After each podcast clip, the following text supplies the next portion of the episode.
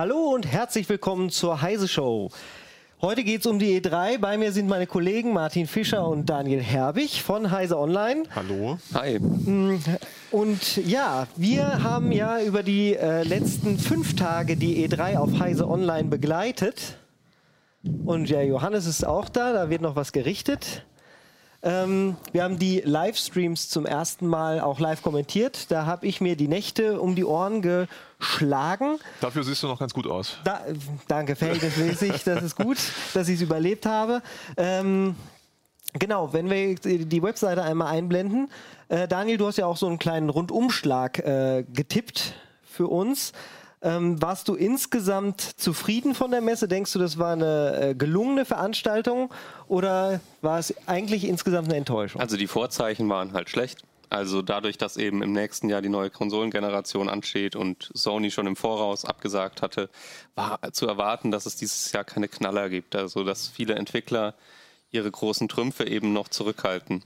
Und so ist es auch gekommen. Ich würde nicht sagen, dass es eine Riesenenttäuschung war, aber es war einfach nicht die Megashow, die man manchmal hatte in der Vergangenheit. Ja. Martin, ähm, Microsoft hat ja zumindest versucht, das Ausbleiben von Sony zu nutzen, indem sie die neue Konsole mit dem Projektnamen Project Scarlet äh, vorgestellt haben.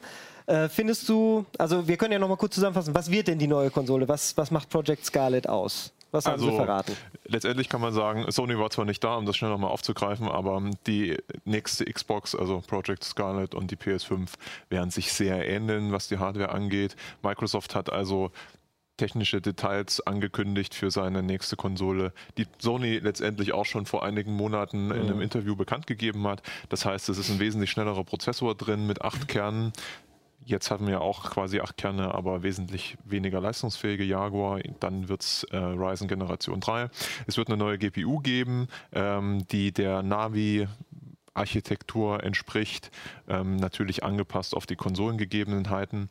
Ähm, und ähm, als Datenträger wird eine SSD eingebaut, die natürlich viel schneller ist und so weiter und so fort. Äh, auch Raytracing soll sie unterstützen und mhm. offiziell 8K. Insgesamt sagt Microsoft, die Xbox Scarlett wird circa viermal so leistungsfähig wie die jetzige Xbox One X. Mhm. Wenn man das vergleicht mit den äh, vorherigen Sprüngen zwischen den Konsolen, meinst du, da ist sowas möglich? Ein großer Sprung, wie man ihn zu, zum Beispiel früher mal gesehen hat? Jetzt nehme ich ein krasses Beispiel vom Nintendo 64 zum Nintendo GameCube. Oh mein Gott. das, das Beispiel würde ich nicht nehmen, aber letztendlich der, der Sprung ist natürlich von der Leistung her vergleichsweise groß, ist aber nicht mehr so spannend wie damals zum Beispiel von der PS3 zur mhm. PS4 oder so. Beziehungsweise ja, der war ja nicht so damals gigantisch. war ja Microsofts Xbox und äh, Sonys Playstation, die waren ja architekturmäßig auch noch ein bisschen anders, auch zu Zeiten der PS2 und der Xbox 1. Ähm, jetzt soll sie halt viermal so schnell äh, so leistungsfähig werden wie vorher. Viel mehr Details gibt es dazu nicht, wobei man sagen muss, 8K wird halt sehr, sehr gerne gerne als Wärmemittel verwendet. Mhm. Ähm, und da sind wir uns, glaube ich, alle einig. Äh, 8K-Render-Auflösung funktioniert einfach nicht.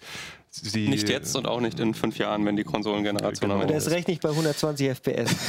das wird aber, eng.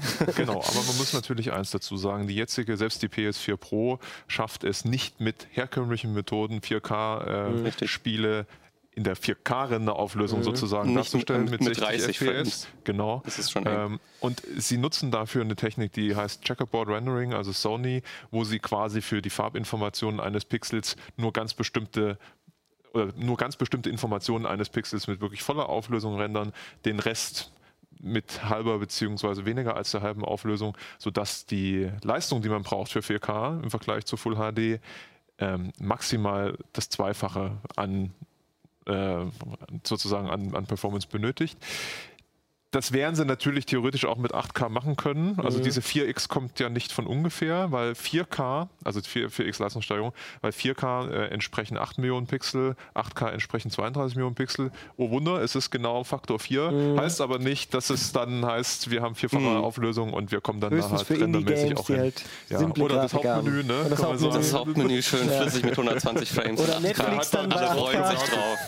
Aber was, genau. was ich jetzt total, also Wie war es denn bei den vorherigen Generationen? Waren die auch so komplett identisch zwischen Xbox und PS4? Weil das, äh, in PlayStation, das ist mir jetzt schon aufgefallen, das liest sich ja wirklich eins zu eins. Also man hätte die Meldung auch fast kopieren können. Eigentlich hätte man die Meldung kopieren können. Das ist wirklich also es sieht so aus, als ob es quasi an, annähernd die gleiche Hardware ist. Bei den Vorgängergenerationen war es nicht der Fall. Ja, also da hatte nicht so man ja krass, auch ne? das Problem, dass die PS3, äh, PS2 ja sowieso in Bezug auf ihre Programmiermodelle wesentlich komplexer waren als das, was Microsoft angeboten hat. Also den, den Rechner, den, die CPU zu programmieren. Ähm, das alles jetzt führt erst ein bisschen weg vom Thema, aber da gab es noch deutliche Unterschiede. Das hat man auch gemerkt, dass zum Beispiel einige Spiele damals auf der Xbox äh, 360 hübscher aussahen. Also damals Mhm. hatte Microsoft schon einen Vorteil, auch programmiertechnisch. Ähm, zu Zeiten der PS2 war die PS2 schon interessanter, ähm, äh, beziehungsweise hat schönere Spiele produziert. Also damals gab es da auch noch einen Hardware-Wettbewerb äh, und die Programmierer mussten sich auch quasi auf eine Konsole einschießen. Ne? Ähm, das ist heute nicht mehr der Fall, ist natürlich auch ein Vorteil, weil die Spiele auf beiden Konsolen wahrscheinlich sehr, sehr gut aussehen werden und annähernd identisch ausfallen. Und da ist aber das Problem für Microsoft. Die brauchen Exklusivtitel, um ihre Genau, ja. Xbox-Konsole Die zu rechtfertigen. Exklusivtitel werden sein, die das so entscheiden. gut da. Microsoft hat aufgerüstet, hat heftig aufgerüstet, hat ja jetzt auch Double Fine äh, aufgekauft. Das fand ich so bizarr, weil gerade E3 Double Fine, die ja mal dieses ganze Kickstarter und alles gestartet haben, die unbedingt independent sein wollten, die sind jetzt diejenigen, die von Microsoft gekauft Ja, werden aber und gerettet Microsoft ist nicht so müssen. schlimm wie andere, muss man auch sagen. Ähm, aber tatsächlich, äh, Microsoft weiß, was da kommt. Die haben im vergangenen Jahr hatten sie fünf Studios gekauft, jetzt noch Double Fine, also die rüsten auf. Aber die haben jetzt da trotzdem keinen Naughty Dog, ne? Mhm. Also äh, und auch keinen Santa Monica. Also Was sie haben, ist Halo Infinite, das haben sie auch gezeigt. Ich äh, blende mal den Trailer hier ein. Ähm, wie fandet ihr das? Was ihr gesehen habt? Also wir haben ja gerade schon drüber diskutiert, wir waren uns gar nicht so eilig, ja. ob das überhaupt ein Render-Trailer ist oder ob das in Engine-Grafik ist oder ob da sogar Spielszenen dabei sind, irgendwie versteckt. Also Das in Engine, denke ich mal, ist es ziemlich sicher, aber ja, es ist, man sieht auch nicht, wie jemand mit Controller spielt oder was. Der Master Chief hat halt überlebt. Ne? Wenn, dann sind das in Engine. Zwischensequenzen. Und das ist Und das ist auch noch eine andere Nummer als das, was du selber spielst, eventuell. Ja, ne? klar. Genau. Und das ist, finde ich, auch enttäuschend. Das finde ich allgemein bei der diesjährigen E3 ziemlich enttäuschend. Ja. Also es gab ein paar Titel, die wurden angekündigt, die sind auch spannend. Aber nur mit so einem komischen äh, Render-Trailer, der gar nichts Mhm. sagt. Der ist dann zwei Minuten irgendwie. Und äh, du hast einfach keine Ahnung, was ist das Spiel. Ganz, ganz schlimm war das bei Bethesda. Ja. Die haben zwei neue Spiele angekündigt mit einer komplett neuen Marke, wo Mhm. sich keiner drunter was vorstellen kann. Und dann gibt es da nur Render-Trailer. Das weißt du, wenn, wenn From Software irgendwie Elden Ring ankündigt, dann weiß man ungefähr, okay, das wird jetzt kein Autorennspiel, das ist ein Das From neue Spiel von Software-Spiel. Miyazaki, genau. Aber äh, bei diesen, bei diesen Bethesda-Sachen hat man echt keine Ahnung, was es ist. Wie hießen die beiden nochmal? Das war Ghost Ghostwire Tokyo Tokyo war das und das andere Genau. hieß Deathloop. Also kann vieles sein. Also Deathloop, ja. Ich wollte nur noch reinwerfen, deine Kritik kann ich nur unterstreichen und noch erweitern, war bei Baldur's Gate 3 ja auch so. Bei da, Baldur's Da, Gate 3 damit finde hat ich es auch angefangen, sehr quasi bei schade. Google da Stadia waren wir mit ja Baldur's sogar noch im Gate. Livestream, da hat man den, das Video gesehen. Ich dachte, schön, was wird das jetzt? Ist das jetzt das Baldur's Mhm. Es- Gate aus der isometrischen Genau, Perspektive? es- es ist gibt es keine rundenbasiert? Info. Was ist es eigentlich? Du ne? schreibst es auch in deinem Also man weiß Artikel. nicht mal rundenbasiert, ist das echt Zeit. Man weiß halt, das ist Baldur's Gate und das ist schon einiges wert, weil Mhm. das kennt man wenigstens. Und auch im Trailer, also D&D-Nerds finden da ganz viele Anspielungen und äh, schon Hinweise auf die Story. Aber ja, es ist enttäuschend, dass man kein Gameplay-Material bekommen Genau, und hat. ich, Äh, also ich würde ja fast sicher davon ausgehen, dadurch, dass man den Entwickler kennt, Larian Studios, die haben eine gute Engine, für ein ganz ähnliches Prinzip mit Divinity Original Sin, das ja auf Baldur's Gate aufbaut. Von daher denke ich mal, wird es wahrscheinlich isometrisch, wird wahrscheinlich sogar die gleiche ja, Engine äh, nutzen. Aber warum zeigt man es dann nicht? Exakt. Gute Frage. Das ist halt irgend, das ist echt äh, so ein Trend, dass viele äh, Entwicklerstudios und Publisher halt lieber ihr eigenes Ding machen. Das hat man bei der E3 dieses Jahr auch wieder gesehen. EA hat nur so semi im Rahmen der E3 was gemacht. Das war Mhm. im Grund vorher und separat. Nintendo hat auch nur einen Nintendo Direct Livestream gestartet. Ja. Den gibt es sowieso regelmäßig. Google Stadia war eigentlich auch ein Google Nintendo Stadia Direct. war auch unabhängig davon. Sony war gar nicht erst da. Also, ah, wie gesagt, also Man merkt, der die Hammer Branche ist gerade entweder trauen sie sich noch nicht so den nächsten Schritt zu gehen oder ja oder sie haben keine Ideen. Aber ähm, ja, gehen wir noch mal chronologisch äh, ein bisschen zurück. Angefangen hat es ja, wie du gesagt hast, auf Electronic Arts mit Electronic Arts. Äh, die haben ja eigentlich nur Produktpflege betrieben, aber Star Wars Jedi Fallen Order gezeigt. Wie fandet ihr das Tomb denn? Raider mit Lichtschwertern. Tomb Raider mit äh, Baseballschläger, der leuchtet, Oder hab ich so. gesagt. Weil, also mir, äh, der Trailer wurde ja relativ gut aufgenommen. Guck, das ist Tomb Raider, oder? Also ja, ich, fand, ich fand den einfach sehr Oder generisch. viel Uncharted. wie Uncharted, ist, wie Tomb Raider, die genau. Inspirationen sind so offensichtlich. Bisschen God of War auch noch mit drin. es wirkt für mich irgendwie sehr uninspiriert, muss ich sagen. Und man hat irgendwie, auch, ich, bei mir kam auch nie so dieses Gefühl auf, hey, der, der, der ist mit dem Lichtschwert unterwegs und so. Also es fliegen da keine Gliedmaßen und so. Offenbar sind die Entwickler da bedacht darauf, das relativ Massenmarkt, ne? jugendfreundlich noch darzustellen. Und das finde ich einfach, ja, das wird sicherlich ein solides Spiel, aber ich finde es nicht mutig genug. Da, da fehlt mir ein bisschen was. Dafür, dass es so groß angekündigt wurde, finde ich auch, wie du sagst, fehlt so ein bisschen der Mut. Im Gegenzug ne, ist überall Marketing zu sehen. Ne? Der, der lustige Druide, der so niedlich ist, für Der den es wahrscheinlich hilft, um tausend Level Skins gibt, kommen, genau, ne? den braucht man dann. Ähm, also das, Das ja, sind- alles, ja. was man Electronic Arts immer vorwirft, ist irgendwie verkörpert durch diesen Gameplay-Trailer, der halt nicht schlecht aussieht. Wobei, der ist handwerklich sagen, gut, also aber ich, ich verstehe eure Kritik völlig, ähm, aber ich freue mich trotzdem drauf. Also ich würde es trotzdem gerne mal anspielen, weil Mhm. Tomb Raider für mich, das waren für mich auch nie die Hype-Spiele. Die waren jetzt nicht einzigartig und großartig, aber sie haben mir irgendwie Spaß gemacht. Klar, Und ich also- könnte mir vorstellen, dass das Spiel durchaus für einige nette Ja, Stunden das sorgt. kann, das kann Spaß Ne? machen, bestimmt. Aber ich hätte mir ein bisschen, ich, ich bin ein großer Fan von Respawn Entertainment. Die machen Mhm. ganz tolle Spiele. Und ich hätte mir ein bisschen gewünscht, dass sie da mehr machen können. Ich bin mir sicher, da Und nicht so EA f- grätscht da rein, auch Disney grätscht da Ja. sicher rein. das ist ein Allein schon das- Versatzbaustück. ne? Ja. Hier sehen wir wie bei Metroid Prime. Eins zu eins die Map aus Metroid. Es wirkt alles ein bisschen bekannt. Und was ich halt auch schade finde bei allen Star Wars-Spielen, die aktuell so entwickelt werden, ist, dass Disney offenbar nur zulässt, dass man von der Story her zwischen Episode 3 und Episode 4 spielt. Wenn ich die jetzt mal so bezeichnen darf, einfach. Ja, der eine äh, Ähm. Roger Whittaker, nee, nicht Roger. Roger Whittaker war der Sänger, ne? glaub Ja, ich. richtig. Wie ist der andere nochmal? Auch Forrest, Forrest Whitaker. Jetzt musst du singen. aber du kannst ja sogar singen, glaube Ja, ich. aber Ne? ja, mein La- Papa Lass hat es immer bitte trotzdem bleiben. Sehen wir unsere Zuschauer das sehen. Hier Also- sehen wir, ähm, äh, das hat ja, es gab ja einen äh, Exklusivartikel von Game Informer. Die haben dann, äh, auf den hat EA selber über Social Media dann verwiesen, weil die Leute schon ein bisschen ähm, das Ganze kritisiert haben und gesagt haben, das sieht zu leicht aus, das sieht ja echt aus wie Tomb Raider und alles. Und dann haben, hat EA gesagt, nein, lest mal hier den Artikel, da haben wir es besser beschrieben bekommen quasi von einem Magazin. Es soll sich doch stark wie Dark Souls spielen mit sehr schwierigen Ja. Kämpfen, die Gewicht haben äh, und wo das Ausweichen und Sterben mh, dazugehören. Ja, Aber holt man dann die Zielgruppe ab, die Passt das, zu eigentlich Star Wars? genau, passt eigentlich das zu passt das Star Wars dazu wieder überhaupt? Weil, wie gesagt, das mit dem Lichtschwert, eigentlich ein Treffer ist da schon relativ, also dem Typen geht es nicht Der mehr gut, wenn er getroffen gehen, wird. ja. Und äh, Dark Souls ist halt so, das ist halt, die, die Gegner sind oft solche, ja, die haben oft sehr viele Lebenspunkte, du musst stundenlang auf die eindreschen. Und ja, was mir noch ein Beispiel für dieses generische, man hat eine Fähigkeit, die die Zeit verlangsamt und die nutzt man dann wieder, um zum Beispiel durch drehende Rotorblätter zu kommen. Das hat man irgendwie Das alles ist, schon äh, ist hunderttausendmal gesehen. Also, auch die Perspektive hier wieder eins zu eins aus dem aktuellen Tomb Raider, ne? mit dem ich schleiche Ja, an der das ist okay, man- man kann aber nicht- für das Level Streaming Man kann nicht ja alles neu machen. sein. Wir erwarten auch nicht, dass es komplett Aber es alles sieht neu ist. aus, muss man schon Und das sagen, sieht ne? auch gut aus.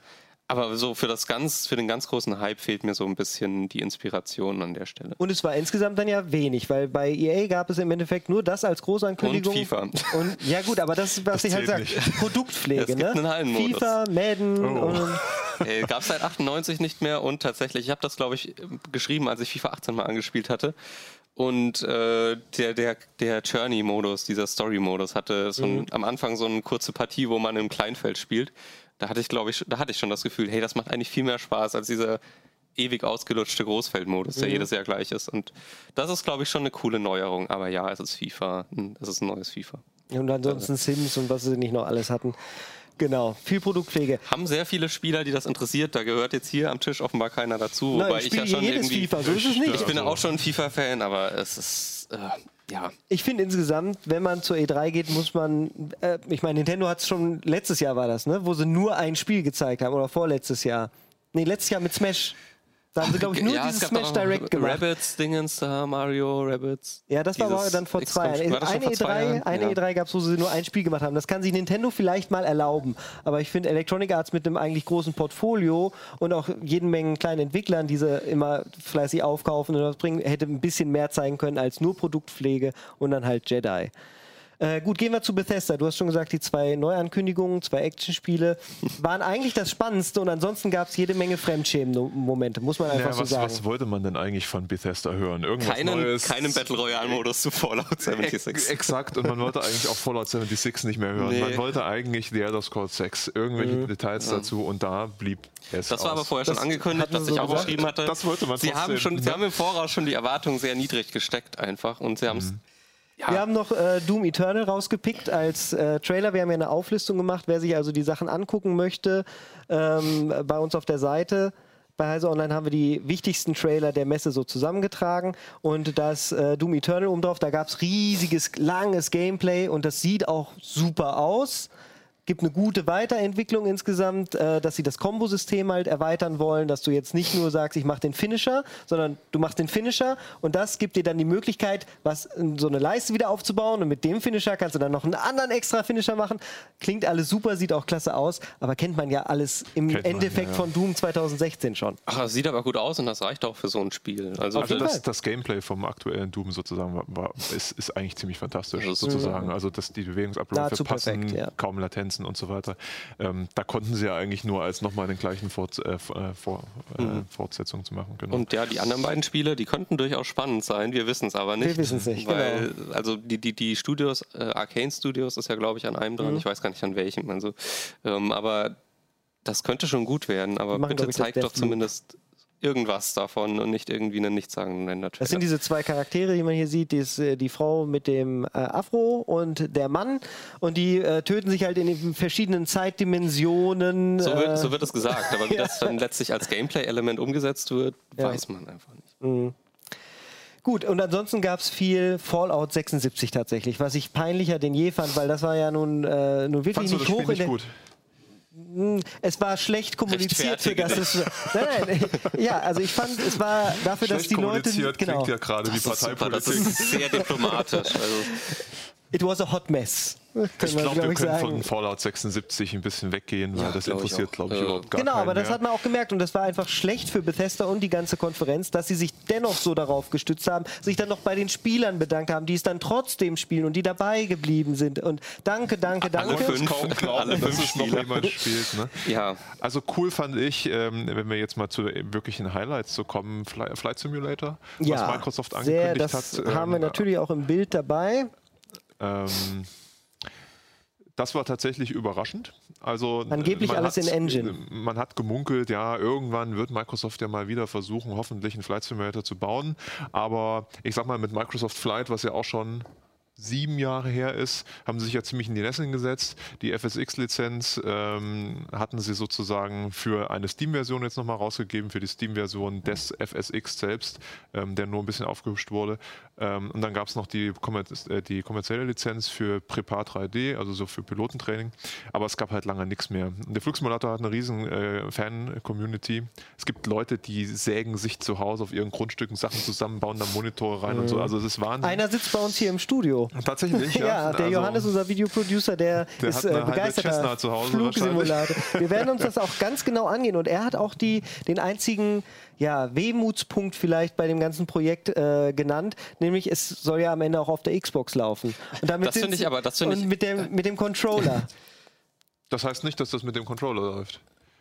Also Na, es wird, es mit, auf der Xbox auf es wird der- mit an dem die- Controller laufen, aber du wirst nicht darauf festgelegt sein. An die Xbox kannst du ja noch andere Eingabegeräte anschließen und ich Das bin mir stimmt. ziemlich sicher, dass Microsoft oder andere Dritthersteller Also es sich Trotzdem nicht ist die, entgehen lassen, da die Zugänglichkeit wird ein großes Thema werden. Der, der Kritikpunkt wird öfter genannt, das wird jetzt irgendwie casual, dadurch, dass auf Mhm. der Xbox ist. Das finde ich immer sehr eitel, dieses Argument. Also dadurch Ja, wird das Spiel es gibt an natürlich sich, gute Argumente aus der Vergangenheit, wo das dann so gelaufen ist. Sobald eine IP vom PC auf die Konsole wandert, Also ich kann ist sie vercasualisiert worden, sage ich mal. beim besten Willen nicht vorstellen, dass äh, Microsoft diese ganzen tiefen Möglichkeiten mal im Flugsimulator rausnimmt. Das macht den aus. Die werden vielleicht eine Möglichkeit äh, einbauen, dass man das möglichst leicht auch mit einem Controller spielen kann. Ja. Aber dadurch wird, finde, denke ich, davon gehe ich fest aus, wird den ganzen Freaks, den Enthusiasten, wird dadurch nichts weggenommen. Man, man darf ja auch nicht vergessen, also ich gehe davon aus, dass die Xbox-Version dann so eine Art Standard-Gameplay bietet und die ganzen coolen Sachen wie zum Beispiel Multimonitor-Fähigkeiten und Co., ähm, dass du das dann halt auf dem PC hast. Und das ist ja halt dann auch genau die Zielgruppe, die Fan-Community, das sind halt PC-Spieler. Ne? Also mhm. die werden sich ja. da auch jetzt nicht drum kümmern, ob das jetzt eine Xbox-Version gibt.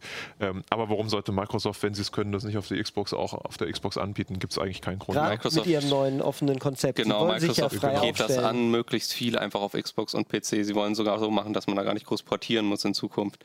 Und äh, das ist doch, finde ich, generell eine positive Entwicklung, weil es geht ja auch in die andere Richtung. Mhm. Ne? Vielleicht kommt dann irgendwann so ein Red Dead Redemption auf dem PC, weil der Aufwand einfach niedriger ist.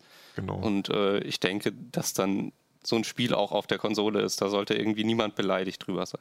Also vielleicht der beste, vielleicht der spannendste Exklusivtitel, den wir insgesamt genau. gesehen haben bei Microsoft. Die spannende Frage ist natürlich auch, da wurde auch schon in diversen Foren jetzt gemutmaßt, wie groß ist das Spiel? Kommt die Landschaft aus der Cloud? Mhm. das ist ja schon Basiert eine enorme Azure. Datenmenge, ja. Ähm, die da benötigt wird. Also wenn das wirklich alles so halbwegs hübsch aussieht, dann kann ich mir fast nicht vorstellen, dass man das quasi komplett installieren kann. Mhm. Ähm, es könnte durchaus auch sein, dass Flight Simulator ein Abo-Modell wird will ich einfach mal in den Raum werfen, würde ich nicht ausschließen. Play it with Xbox Game Pass steht mhm. ja sogar dabei, das heißt, es ist eh im Abo dabei. Also selbst, Microsoft dass du es halt gar nicht mehr ohne Abo spielen kannst, könnte ich mir durchaus vorstellen. Das kann Wenn auch sein. Wenn man wirklich eine Cloud-Anbindung benötigt, lassen wir uns überraschen, nächstes Jahr soll es mhm. soweit sein. Vielleicht kannst du ein paar Worte, Daniel, sagen zu dem neuen Game Pass-Modell. Games for Windows und Games for Xbox gehen jetzt, werden fusioniert, beziehungsweise Games for Windows sind, starten ja jetzt gerade ja, erst. Also und Gold gibt es auch noch oben drauf. Man hatte ja bisher schon die Möglichkeit, wenn man äh, diesen, dieses äh, Xbox-Spiele-Abo abonniert hatte, ein paar Spiele, nämlich die, die austauschbar sind, Play Anywhere, mhm. heißen die bei Xbox, die konnte man schon auf dem PC spielen. Also als Abonnent dieses, dieses Xbox-Dienstabos äh, konnte man schon ein paar Spiele auch auf dem PC spielen. Und jetzt kommt eben eine separate Version, die richtig für den PC ausgelegt ist. Äh, da ist noch nicht so hundertprozentig klar, welche Spiele, also ist offenbar nicht identisch zur Xbox-Version, nee, offensichtlich, genau. weil da auch Exklusivtitel dabei sind. Um, ähm, aber ja, es ist auf jeden Fall nochmal ein neues Abo. Dann kommt noch ein Uplay-Abo dazu. Origin-Abo gibt es auch noch. Also, Bald gibt es nur noch Abos. Aber man könnte es mal zusammenrechnen, wenn man monatlich dann ungefähr so bei 75 Euro liegt, dann hat man eigentlich fast schon alle Spiele, die es so gibt von jedem Hersteller. Also, es fehlt halt noch das Battlenet-Abo. Ist halt die Frage. World of Warcraft, bitte für alle freischalten, dass du dann auch alle das anderen ist Spiele natürlich Keins kannst. davon ist befriedigend, aber alle davon sind auf ihre Art cool. Und ja. das hat jetzt nichts mit E3 zu tun, aber das muss ich kurz loswerden. Ich kann das Origin-Abo nur wärmstens empfehlen. Da sind neben EA spielen ganz viele coole, Was ist das denn? coole coole Indie-Spiele dabei und die man einfach mal ausprobieren kann. Und das kostet 5 Euro im Monat. Also so Abos sind schon, können schon cool sein. Das Ubisoft-Abo finde ich jetzt im Gegensatz dazu ziemlich langweilig, weil das sind einfach nur Ubisoft-Spiele und das ist auch noch relativ teuer. Man muss allerdings sagen, ja. also 15 Euro kostet das, äh, soweit ich weiß, im Monat ja. oder soll das kosten? Uplay, Uplay Play Plus. Plus. Uplay ne? Plus. Ja. So wie Heise Plus. Äh, man muss natürlich aber sagen, wenn ich jetzt mal, wenn ich ein paar Titel habe, die ich spielen will, ja, das lohnt sich. ist es doch eigentlich cool für ein oder vielleicht auch zwei Monate das so ein Abo sich, abzuschließen, spare ich Wie lange spielst Geld. du denn ein Spiel? Selbst für The Division 2 wird sich das lohnen. Spielst du einen Monat The Division, machst einen maximalen Level, auch wenn der jetzt ein hm. bisschen höher ist nach dieser E3 als bisher, aber spielst du einen Monat und dann ist gut, nimmst du das nächste Abo und so bezahlst du eigentlich für deine Spiele immer 15 Euro. Ganz genau. Ja, das Guter Punkt, um am Kopierschutz vorbeizugehen. Spieler einmal durchspielen spielen und dann in die das Ecke ist legen. Tatsächlich echt, also diese Abos sind immer ein guter Deal und äh, wenn man wirklich nur, wenn man sie auch wirklich wieder abbestellt und nicht irgendwo liegen genau, lässt. Und sie sind ja alle monatlich Aber kündbar. sie verändern natürlich auch, wie Spiele gebaut werden. Also ja. es äh, läuft darauf raus, dass wenn es diese Abos gibt, dass Spiele so gebaut sind, dass man sie länger spielen will als einen Monat. Und dann kommen wieder diese grässlichen Live-Services mhm. und diese Microtransactions. Was heißt Tricks. grässlich? Sie können grässlich werden, wenn sie einem halt die viel vom Spiel wegnehmen In oder Sachen, die fertig sind. sind sie meistens grässlich, finde genau. ich. Aber äh, also die eben darauf abzielen, hey, du spielst das länger, du kriegst immer mal wieder ein, so, ein, so eine kleine Spritze mit neuem Inhalt und wirst so ein bisschen angefixt darauf, dass du das so ein bisschen süchtig wirst. Das ist zum Beispiel bei Division 2, du sagst, Spiele, viele spielen das nur einen Monat. Viele spielen das sicherlich auch länger. Absolut. Und äh, das sind eben so Trends, die, glaube ich, der Spielebranche insgesamt, viele sind da nicht glücklich drüber. Ganz genau. Weil dadurch eben so Spiele, die man wirklich mal durchgespielt hat, die werden dadurch eben selten. Es ist ja nicht das erste Mal, dass sich die Spieleindustrie in, äh, in eine Richtung entwickelt, die uns eigentlich allen vielleicht nicht so super ja. gut gefällt, aber es ist halt die, die gerade viel Geld einbringt. Nachdem Wobei ja die Lootboxen auf dem Weg zurück sind, kommt halt das Modell Live-Services und Spieler bei der Stange halten stärker in den Fokus. Man muss natürlich auch sagen, also ich kritisiere es auch, ähm, allerdings dieses mit der Spielebranche nicht glücklich sein, wenn man da zurückgeht. Ich kann mich noch ziemlich gut daran erinnern, 2004, als Steam aufkam, oder was, 2003, hieß es, oh mein Gott, jetzt brauche ich einen Service, ich bin Always On, hast du nicht gesehen. Ähm, heute ist dieses Always On-Sein bei Spielen fast schon die absolute Normalität und ja. wird noch verstärkt durch solche Abo-Services äh, oder halt auch tatsächlich Cloud-Streaming-Services, wo es halt gar nicht mehr anders geht, wie Google Stadia ja. und Co. Ne? Ähm, jetzt reden wir wieder schon über die nächste Stufe. Also ich gehe mal stark davon aus, dass das einfach eine Frage der Gewöhnung ist. Ähm, das heißt aber nicht, dass man das gutheißen muss. Mhm. Ich muss aber auch darauf hinweisen, also es wird immer befürchtet, auch bei, äh, bei Stadia jetzt, dass es dann nur noch solche Casual-Einsteigerspiele Es wird immer einen Markt geben für, für die Hardcore-Spiele. Frage, also, wie groß der ist. Das ist auch bemerkenswert, dass Google Stadia ausgerechnet mit Baldur's Gate 3 ankündigt, mhm. weil das ist ja wohl mal, das ist ja wohl mal ein Hardcore-Spiel. Ah, normalerweise schon. Wir wissen nicht, wie das neu aussieht. Man, man wir wissen nicht, wie das neu aussieht, aber also wir, äh, wir hatten ja auch einen Artikel schon. dazu von einem Autoren, der da sehr skeptisch war und meint, das wird jetzt alles, also es wird jetzt mehr Casual. Das kann passieren, aber ich glaube eher, das wird ein zusätzliches Angebot. Und äh, mit, diesem, mit dieser Verknüpfung mit Baldur's Gate 3, glaube ich, zeigt Google auch, hey, es geht nicht um Casual-Spiele, sondern es geht auch um, um diese Core-Games. Ja, apropos Core Games, äh, ich blende mal oh, Cyberpunk 2077 ein. Ähm, das hat ja durch den, ähm, ja durch den Auftritt vom Schauspieler Keanu Reeves sehr viel Aufmerksamkeit bekommen, vielleicht auch sogar über die Grenzen der eigentlichen Spiele Interessierten hinaus. Ja, das hat sich gelohnt. das hat sich gelohnt. Project, ja. Hat im Endeffekt aber nichts dazu beigetragen, dass man jetzt nicht viel Neues gesehen hat. Das ist tatsächlich auch wieder enttäuschend, weißt du? Es genau. gab, wie lange war eine Stunde? CD Projekt hat irgendwann mal ein stundenlanges Gameplay-Video 50 Minuten war das lang, Minuten, äh, ja. zu, zur Gamescom letztes Jahr, ja, hat, das, Und ja. jetzt zur E3 gibt es einen kurzen Story-Trailer und kein neues Gameplay. Man kann es auf der Messe aber wohl sie trennen durch Keanu Reeves. Genau. Also irgendwie ja. ist es schon ein bisschen enttäuschend. Und es gibt recht, einen Erscheinungstermin im nächsten Jahr, 2020, ich glaube im April oder im März, eins von beiden ähm, kommt das Spiel halt definitiv raus. Und das ist ja doch, es soll ja ein ganz klassisches Modell wie beim Witcher sein. Natürlich werden wahrscheinlich Add-ons kommen, aber man bekommt das Spiel, man kann es spielen, wo man will. The theoretisch DRM-frei, natürlich auch über die eigene das Plattform. Wird DRM-frei sein über GOG, ja. ja. Und äh, man hat halt noch so ein paar Fitzlichen reingeworfen. Äh, Nvidia hat gesagt, das Spiel wird dann auch Raytracing-Effekte unterstützen, mh, wie zum Beispiel auch Ubisofts äh, Watch Dogs Legion. Ähm, also so Kleinigkeiten hat man mehr erfahren, aber eigentlich hat Daniel völlig recht in Bezug auf das wirklich interessante Gameplay.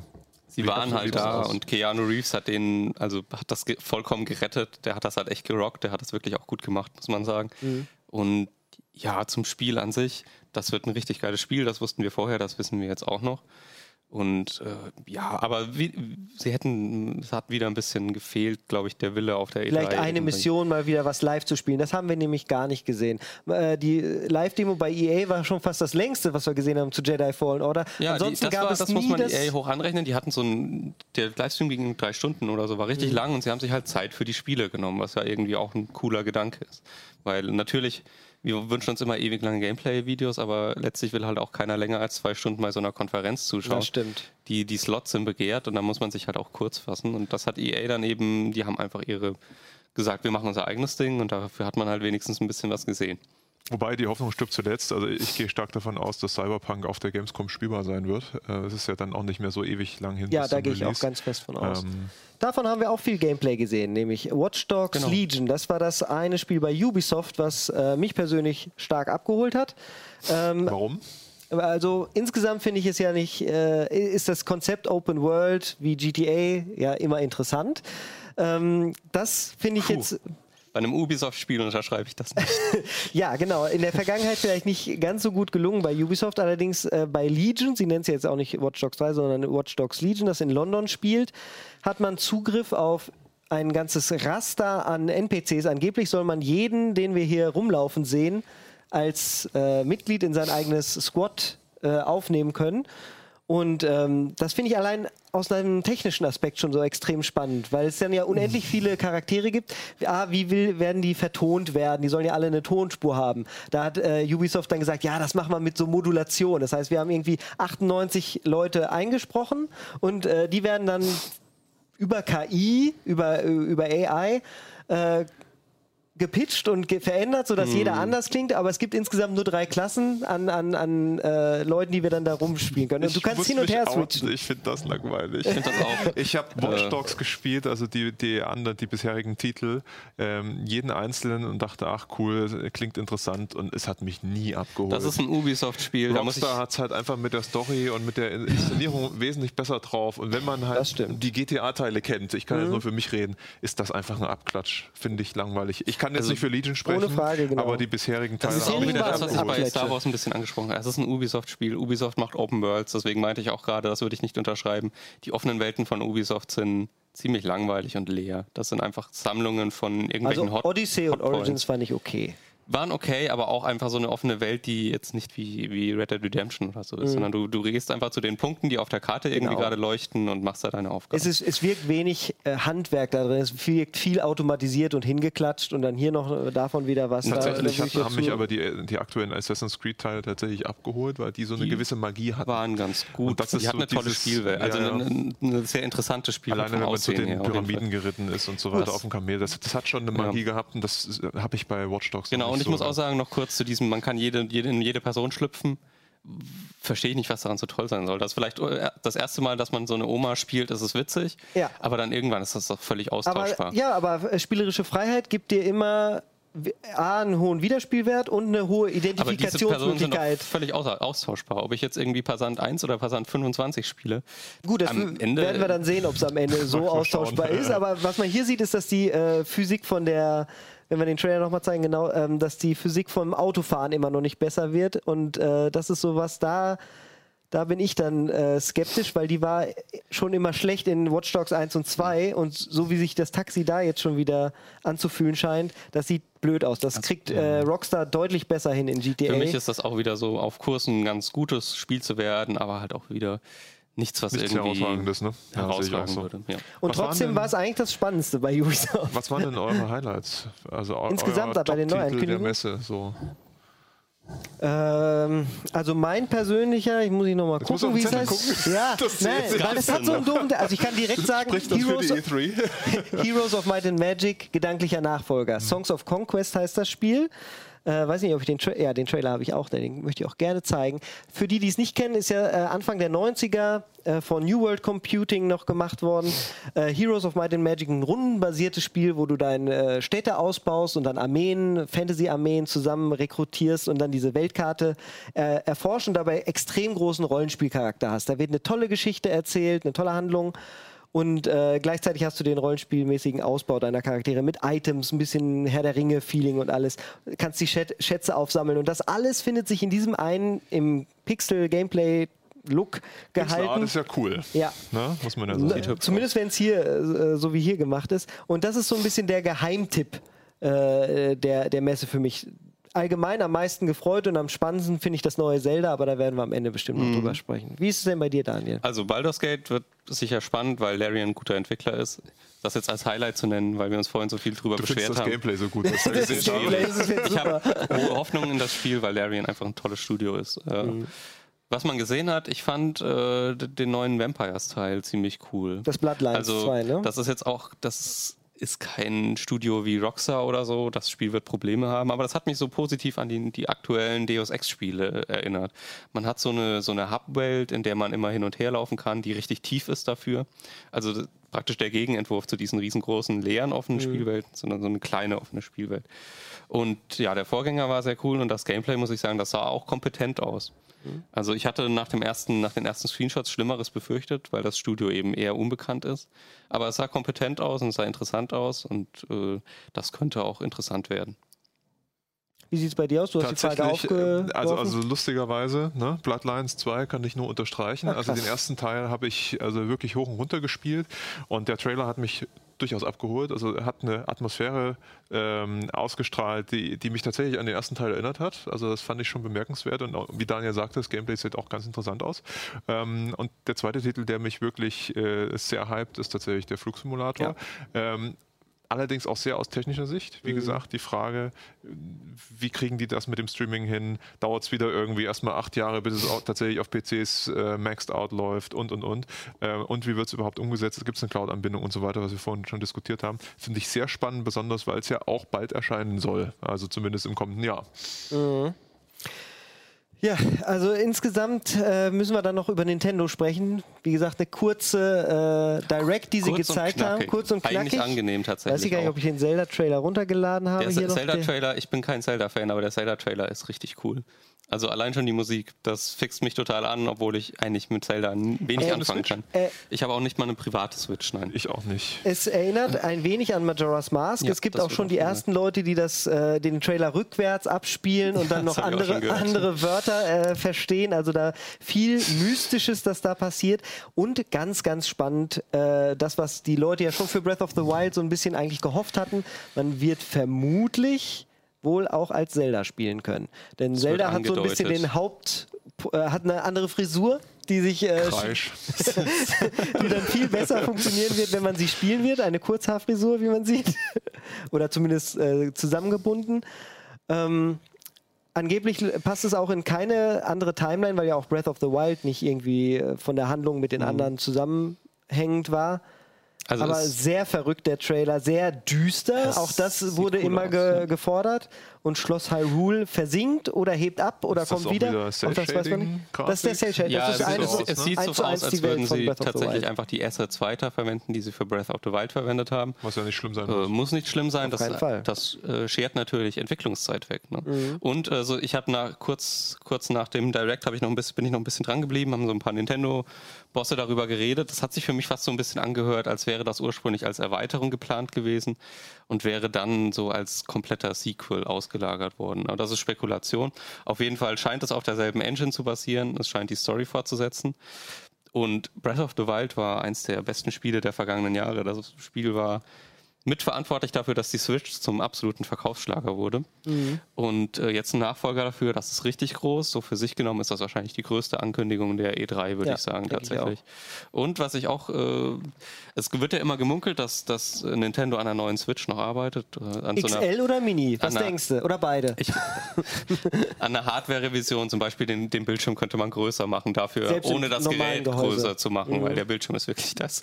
Das ist nicht, äh, nicht wie die aktuellen Handys fast randlos randlos. Das ist echt ein ganz schöner Klotz. Also man könnte ja auch den SoC in einer, in einer, geringeren Strukturbreite machen, dadurch mehr Leistung bei gleicher Leistungsaufnahme mhm. oder geringer. Das würde ja allen Spielern zugutekommen, wenn man die Kompatibilität genau. aufrechterhält. Und ich könnte mir vorstellen, dass, dass sowas dann mit dem neuen äh, Zelda gepitcht wird, dass man es genauso macht wie beim Verkaufsstart der Switch, dass man noch so ein zusätzliches Verkaufsargument dazu liefert. Und eine, eine Mini, eine Switch Mini, könnt ihr euch das vorstellen? Dann müssten wieder, gibt es noch mehr neuere Controller zu verkaufen, die dann kleiner sind und noch dazu passt. Ich glaube, sie rüsten einfach nur die Performance die auf. Die Switch ist, glaube ich, mini genug. also, ja? du, du musst ja auch, also ich schleppe immer noch den, äh, den 3DS mit, weil der so richtig porta ja, 3DS, portabel ist. Den kannst du zusammenklappen. Ja, den gibt es ja auch noch. Du, du, willst ja, ja auch nicht deine jetzt anderen, End of Life. Du willst ja jetzt auch nicht deine, deine, deine anderen Geräte kannibalisieren. Also ich ich kann mir tatsächlich eher wie Martin eine Hardware-Revision vorstellen, die ein bisschen mehr Leistung hat, vielleicht ein bisschen größeren Bildschirm. Mhm. Ähm, Surfex sagt im Chat, er mag allgemein kein Always On, wie wir uns das vorstellen, wie es jetzt weitergehen wird. Mit Google Stadia, mit ja auch Project X Cloud, also Cloud Gaming, das schwebte schon als Thema permanent über ja. der Messe, würde ich sagen. Google hat ja angefangen mit dem Stadia, wir hatten es gestreamt. Mhm. Ähm, wir haben gesagt, wir wissen nicht so richtig, wird es dann funktionieren, auch gerade in Deutschland mit den Internetverbindungen und und und. Das wird sich alles zeigen. Trotzdem, die Industrie bereitet sich schon darauf vor, auf den nächsten Schritt. Wir kommen wohl um Streaming nicht, zurück, äh, nicht, nicht drum herum. Gibt es ja auch schon. Gibt's ja auch schon. Gibt's auch schon, Darf aber man, man muss auch schon sagen, wenn Google und Microsoft einsteigen, ist das schon nochmal ein Schritt. Wollte ich gerade sagen. Also es sind zwei Firmen pleite, bezieh pleite gegangen bzw. aufgekauft worden. OnLive gar keine. Sony hat sich, glaube ich, gar keine einverleibt. Nvidia hat Sony war OnLive, oder? Äh, bitte? Sony war OnLive. Ich glaube aber auch gar kein. Okay, kann sein. Gar ja, haben sie gar ähm, aber was ich sagen wollte, dann hat Nvidia vor einem Jahr oder anderthalb Jahren damit angefangen, GeForce Now auszuprobieren. Das ist auch ein Streaming-Service für PC-Spiele, der auch gut funktioniert, wenn man eine schnelle oh, Internetverbindung hat. Ist, ne? Immer noch in der Beta mhm. ist. Wir haben auch schon wieder ihr Preismodell ein bisschen geändert. Aber ja, du hast recht, man kommt darum äh, nicht herum.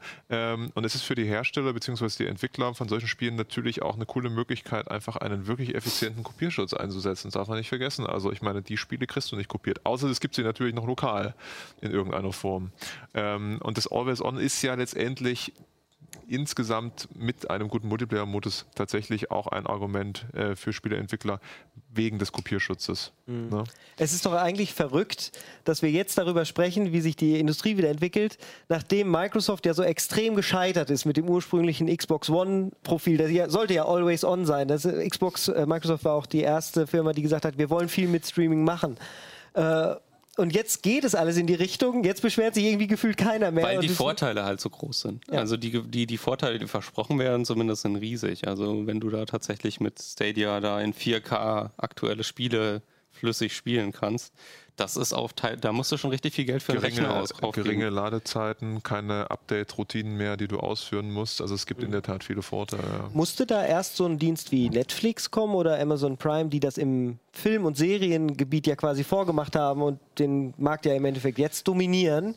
dass die Konsumenten sagen, auch stimmt, jetzt mit Netflix tut es mir auch nicht so weh, dass ich jetzt keine Blu-ray-Disc mehr habe, obwohl man auch da sagen muss, die Ultra HD Blu-ray bietet immer noch die beste Qualität und sie ist als Nische für Menschen wie mich zum Beispiel da. Aber ja, da habe ich es jetzt auch nicht vermisst. Dann mache ich das bei Spielen, jetzt gebe ich dem auch mal naja, eine Chance. Ich glaube, es sind einfach komplett andere Zielgruppen. Es gibt Leute, für die ist das vielleicht ganz cool, die werfen 10 Euro im Monat rein, spielen ein bisschen. Es gibt andere Modder, ähm, Leute, die tatsächlich Tools noch nutzen wollen. Über Discord hast du nicht gesehen. Also PC Gaming selber ist ja nicht nur das Spielen an sich, da gehört ja noch ganz, ganz viel dazu.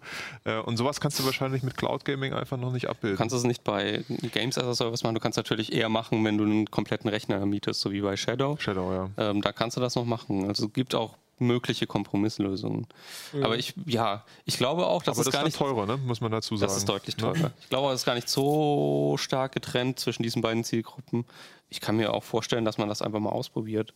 Ja. Also das ist ja ein Abo, das kann man ja jederzeit kündigen. Macht man das doch mal, mal einen Monat, holt sich vielleicht Uplay, Uplay Plus und das Stadia-Abo Stadia mal einen Monat und probiert das einfach mal aus. Das und werden wir notfalls auch hier noch machen. Also ihr müsst es da nicht zu Hause machen. Wir gucken uns das auch gerne vor euch an. Das, das, ist geplant auf jeden Fall. Genau. Man muss aber noch eins dazu sagen. Und zwar, wenn ich Netflix abonniere oder Amazon Prime, dann kriege ich erstmal das komplette Paket ja. der Streaming-Filme. Das ist bei Google Stadia zum Beispiel nicht der Fall. Nicht da Grund muss ich halt, also auch, Profil, auch ja. nicht in dem 10 Euro, ja, äh, 10 Dollar Profil. Du musst, genau. hat Google auch gesagt, aktuelle Titel halt trotzdem kaufen. Das ist bei Nvidia übrigens auch so bei GeForce Now und die kosten dann halt auch 50, 60 mhm. Euro kriegst vielleicht noch einen Steam-Key dazu für die PC-Version und sowas. Du musst es halt trotzdem investieren. Und da ist es natürlich doppelt hart, wenn du sagst, okay, nach zwei Monaten, drei Monaten, vier Monaten habe ich keine Lust mehr dann kannst du diese Spiele letztendlich nicht mehr nutzen. Also du stellst ja, wenn du so ein Key noch dazu kriegst, in Gaming-PC wieder hin. Also mhm. von daher ist es nicht so einfach. Die Barrieren sind es, tatsächlich höher als bei Video-Streaming-Services. Es gibt auf jeden Fall auch Nachteile, ja. Ähm, aber man kann es ja auch einfach mal ausprobieren, mal schauen, wie es ist. Und ich glaube, langfristig wird sich das dieses Mal, glaube ich, tatsächlich etablieren. Also es mhm. sind jetzt so viele große Player, die da intensiv mitmachen. Das ist nicht vergleichbar mit früher, wo OnLive so ein bisschen rumgegurkt hat. Mhm. Ähm, Mal schauen. Das wurde ja auch ge äh, gemunkelt, dass die nächste Xbox-Konsole schon einfach eine, als Streaming-Variante rauskommt. Das ist ja auch nicht unbedingt vom Tisch, dadurch, das dass Scarlett Tisch, nee. angekündigt wurde. Kann passieren. Mal schauen. Ja.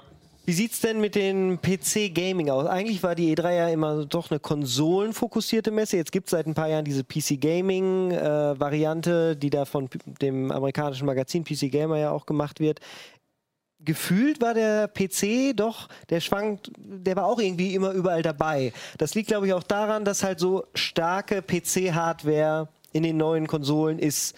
Martin, an dich die Frage als Hardware-Spezialist, wie wie können PC-Spieler vielleicht schon in diesem Jahr die Konsolen der nächsten fünf Jahre wieder zusammenbauen und sind eigentlich gerüstet? Eine hervorragende Frage, aber nein, können sie nicht, weil die Konsolenhardware ist natürlich immer sehr speziell zusammengedöngelt und, und optimiert. Ob, gut, vom Preis mal abgesehen, aber da kommen halt auch Chips zum Einsatz, die nicht exakt den Desktop-Chips entsprechen. Mhm. Ähm, was man aber sagen kann, ist, dass äh, AMD AMD steht ja auch hinter dieser PC Gaming Show, ähm, neue Prozessoren angekündigt hat für den 7. Juli, also eine neue Ryzen-Generation. Nächster Monat schon. Genau, die halt im Vergleich zu den bisherigen eine um circa 15% höhere Leistung pro Takt hat, also Single-Threading-Leistung. Ähm, und diese Prozessorgeneration kommt dann auch, äh, beziehungsweise die Architektur in den Konsolen zum Einsatz. Als 8-Kerner, PC-Spieler können 12-Kerner kaufen am 7. Juli und im, im September dann auch einen 16-Kerner. Das ist an sich ganz interessant.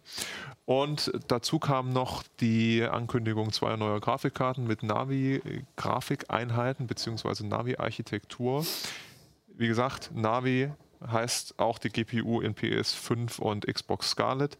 Allerdings, da sollte aber Raytracing können. Wollte ich gerade sagen. So. Allerdings ist der Trick, PC-Spieler bekommen Navi ohne dedizierte Raytracing-Einheiten. Hm. Ähm, AMD sagt dazu, das ist die erste erste Version der RDNA-Architektur. Die kommende wird dann tatsächlich Raytracing-Einheiten bieten. Wie das genau in PS5 und Scarlett dann aussieht, kann man zum jetzigen Zeitpunkt noch nicht sagen, wie sie das genau umsetzen. Aber ich denke, man kann jetzt schon sagen, wenn die Konsolen rauskommen, irgendwann wird es PCs geben, die man sich bauen kann, die mindestens genauso mächtig sind. Vielleicht nicht zum selben Preis, aber. Zum selben Preis. Also in Bezug nicht. auf Raytracing-Einheiten kann man das sicherlich jetzt schon, wenn man mhm. zu Nvidia greift. Die haben ja mhm. dedizierte äh, Raytracing-Hardware. Äh, ähm, aber klar, in Bezug auf Optimierung der Spieleentwickler ist das man ist, immer ein bisschen Ja, das dran. ist natürlich bei der tatsächlichen GPU-Leistung kann man sich jetzt schon ja. tatsächlich einen PC zusammenbauen, der stärker ist. Ich kann mir fast nicht vorstellen, dass Raytracing so ein riesiges Thema wird bei den äh, neuen Konsolen. Gerade wenn man sagt, man will am Ende dann auch noch 4K oder 8K Gaming oder 120 FPS haben. Selbst mit der aktuellen Generation ist ja Raytracing. Erstens ist es nicht in vielen Spielen unterstützt. In denen, in denen es wo es unterstützt wird, die laufen von der Performance deutlich schlechter. Und jetzt reden wir ja davon, dass das Ganze eine Generation ja. wenigstens weitergeht für die neuen Konsolen. Das reicht doch Microsoft, dann nicht. du darfst da nicht vergessen, Raytracing sind ja, bezieht sich ja nicht nur auf dedizierte Hardware-Einheiten. Also für Raytracing gibt es eine standardisierte Schnittstelle von Microsoft, DXR, mhm. die auch ohne tatsächlichen Raytracing-Einheiten auskommt und Berechnungen ausführt. Ich glaube, das ist einfach ein nettes Gimmick, mit dem man Spiele verkaufen kann, mit dem man auch Grafikkarten vermarkten kann. Vergessen wir nicht, die aktuellen AMD-Grafikkarten, die angekündigt wurden, kosten Pi mal Daumen ungefähr so viel wie die Nvidia-Dinger, äh, haben aber keine Raytracing-Einheiten. Wenn du jetzt Gamer bist, sind wir mal jetzt ganz ehrlich, und du hast, ich sag mal, zwei Grafikkarten zum gleichen Preis und die eine hat noch Raytracing-Einheiten dabei, dann greifst du zu der. So, außer du bist aus irgendwelchen Gründen mit der anderen Firma verhaftet. äh, und das wird bei Konsolen auch so sein. Es ja. ist nett, das zu haben. These, du siehst es aber nicht wirklich, außer du achtest ganz genau ich drauf. Glaube, also, ich glaube, das sieht man schon. Also zum Beispiel bei Metro Exodus sieht man es sehr stark. Also naja, ich, ich, fand die optischen Unterschiede sehr deutlich. Sie sind und, erkennbar. Äh, ich finde, das ist wirklich eine, eine, große Steigerung und dadurch, dass wenn die Konsolen das können, und dann werden die Spiele nachziehen. Momentan ist natürlich auch so, dass es kaum Leute gibt, die so eine Raytracing-Grafikkarte haben, weil die mega teuer sind und noch mhm. relativ neu. Wenn die Konsolen das dann groß haben, ich glaube, da kann man schon optisch was rausschlagen. Da kann man auf jeden Fall mehr rausschlagen als mit dem Sprung von 4K auf 8K. Naja, du kannst optisch was rausschlagen, das ist richtig. Und beim Metro sah es auch ziemlich gut aus, aber der Performance-Hit ist immens. Der Performance-Hit Vergessen wir das groß, nicht. Ja. Und du kannst mit bisherigen Techniken das auch ziemlich gut faken. Also du brauchst nicht unbedingt die ganz exakte Raytracing-Berechnung, um bestimmte Reflexionen hinzukriegen. Und da wird es letztendlich spannend, wie die Spielentwickler das auch auf den Konsolen umsetzen, für was sie sich entscheiden. Höhere Bildraten, tatsächliche Raytracing-Effekte, das werden wir aber das alles ist, noch äh, sehen. Tatsächlich jetzt, wo auch die 120 Frames so theoretisch naja. zur Verfügung stehen, das wird keiner machen. Das wird Weil eher schwierig. Immer wenn man ja. mit Entwicklern spricht und fragt, es gibt ja mehrere Spiele, hat man die Möglichkeit, höhere Auflösung oder 60 Frames statt 30. Die Entwickler sagen alle, die Spieler nehmen alle die 30 Frames mit der höheren Auflösung. Nein, was alle, uns, glaube ich, hier ein bisschen traurig macht. Ja. Du brauchst ja auch ein Display, was es kann. genau. Wollen wir nicht vergessen, welcher Fernseher kann 120 Hertz. Ne? Äh, das ist noch ein Problem. Und bei Spielen vielleicht wie Super Meat Boy 2 oder so. Da mag das vielleicht nett sein, aber bei ja. tatsächlichen Titeln ist das, ist das kein, Aber tatsächlich, du hast es schon gesagt, ich glaube, Raytracing ist auch ein guter Marketingbegriff mittlerweile einfach. Und mhm. das zählt ja auch einiges. Das zählt viel, ja. Für mich, also erstmal will ich den Chat nochmal zitieren. Bei unserer Diskussion ist dann gekommen, also was man vor allen Dingen braucht, ist Geld, wenn man das dann mit dem PC machen möchte. Heutzutage tatsächlich so, ja. braucht man tatsächlich. Und ähm, für mich klingt das auch alles wieder so, dass wir dann doch relativ schnell auch die nächste, nicht nur jetzt die nächsten Konsolen natürlich kommen, Project Scarlet PS5, sondern dann auch wieder die PS5 Pro und Project Scarlet, was weiß ich nicht, äh, wieder kriegen mit mehr Raytracing-Kernen, mit, da, damit die Entwicklung, die dann auf dem PC vielleicht fortgeführt wurde, weil die Leute alle angefixt sind, jetzt geht's vielleicht, dann läuft es aber wieder nicht flüssig genug. Das heißt, kommt ein schnellerer Zyklus, kriegen wir dann wieder drei Jahre später, fast wie bei, äh, wie bei Mobiltelefonen, immer wieder neue Hardware? Ich glaube, ich glaube, die sind sehr zufrieden damit, wie das gelaufen ist. Also die Konsolen haben sich nochmal richtig neu verkauft, haben den ganzen nochmal einen ja. neuen Schwung gegeben. Und äh, ich glaube, das ist ein Zukunftsmodell. Wir dürfen aber eine Sache nicht vergessen vom technischen Standpunkt her. Raytracing-Einheiten brauchen ja auch Platz auf dem Chip, mhm. beziehungsweise auf dem Die. Und du kannst nicht einfach immer nur die Raytracing-Einheiten erweitern und somit die Die-Fläche vergrößern, ohne die anderen Kerne sozusagen auch entweder performanter zu machen oder auch deren Anzahl zu erhöhen. Das heißt, du kommst technisch da irgendwann an ein Limit. Wenn du eine neue Strukturbreite hast, kriegst du mehr Kerne, egal was für welche, auf die gleiche Fläche.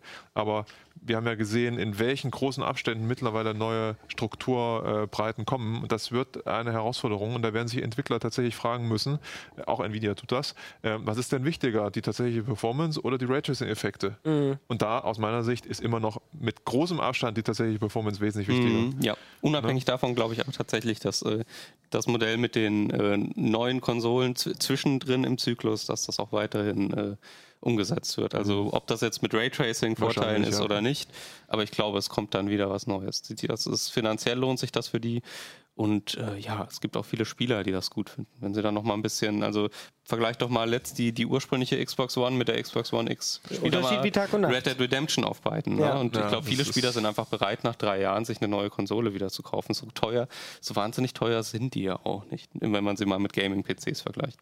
Das auf jeden Fall. Und es gibt, äh, sie sind relativ schnell auch im Preis gefallen, auch genauso wie PlayStation VR. Da wird spannend, ob die nächsten Konsolen bei den Preisen bleiben, wie Ganz die genau. Nächstes von der Jahr, PS4 und Xbox One, oder ob es tatsächlich nochmal einen Schritt hoch geht. Da gibt es diverseste Spekulationen. E3 2020, da sind wir quasi dann dabei. Äh, wahrscheinlich werden wir dann deutlich mehr wissen, die Preise für die neuen Konsolen und auch, ob eine neue Switch kommt oder nicht. Das heißt, wie immer gilt der Satz, nach der E3 ist vor der E3.